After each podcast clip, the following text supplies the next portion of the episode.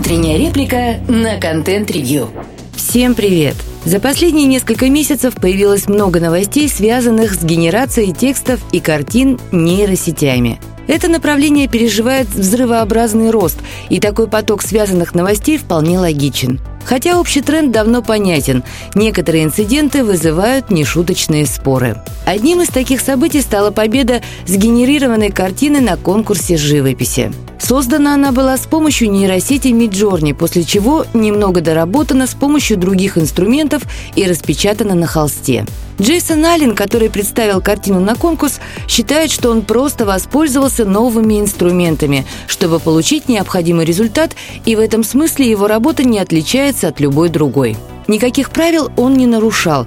Использование нейросетей никем не ограничивалось. В каком-то смысле это можно назвать современным переосмыслением знаменитой цитаты, которую приписывают Пикассо. «Хорошие художники копируют, великие воруют». Понятно, что потом началось в Твиттере и других социальных сетях. Высказывания даже довольно известных цифровых художников стали напоминать лозунги лудитов начала XIX века. Накал дискуссий такой, что будь нейросети как-то локализованы в пространстве, то, возможно, мы бы увидели толпы хипстеров, громящих дата-центры.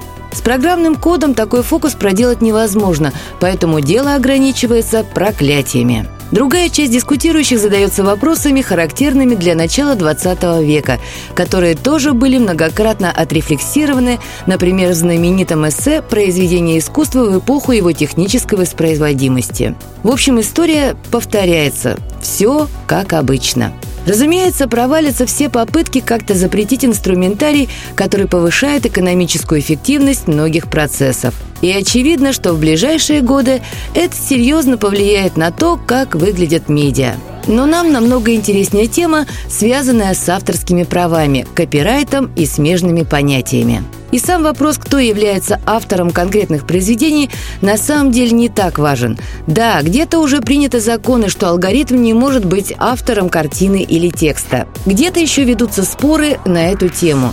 Но куда как важнее, какими будут границы в той части, которая касается заимствования стиля, отдельных элементов и так далее. Дело в том, что классическое авторское право в общем не считает стилизацию кражей, потому как известен оригинал и вторичные произведения не оспаривают его статус и не могут претендовать на то, чтобы занять его место. Проблемы были возможны только в ситуации умышленного обмана, когда вы пытаетесь выдать стилизованное произведение за работу оригинального автора. Но что делать с нейросетью, которая была обучена на работах конкретных художников? Являются ли они соавторами? Могут ли они ограничивать использование своих работ для такого обучения? Как относиться к ситуации, когда владелец нейросети берет работы модного художника и обучает на них свою сеть, а потом генерирует картины на продажу в промышленных масштабах?